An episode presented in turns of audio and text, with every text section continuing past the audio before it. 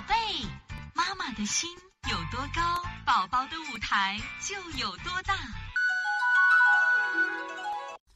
大家好，我是西安邦尼康的王老师。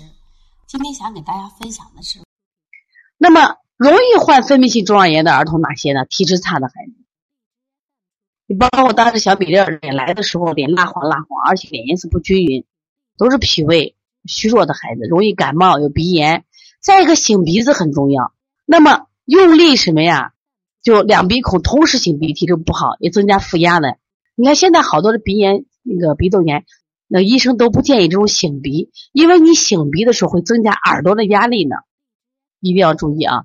鼻音比较重的、睡眠打鼾的、患有腺样体肥大的、不重视耳鼻喉科器官卫生的这一类孩子就容易得分泌性中耳炎。我看到这个米粒妈妈啊，建议妈妈学学吧。这是后来米粒妈妈在这呃给孩子推的时候呢，她也报了我们的网络妈妈班，在不断的学习。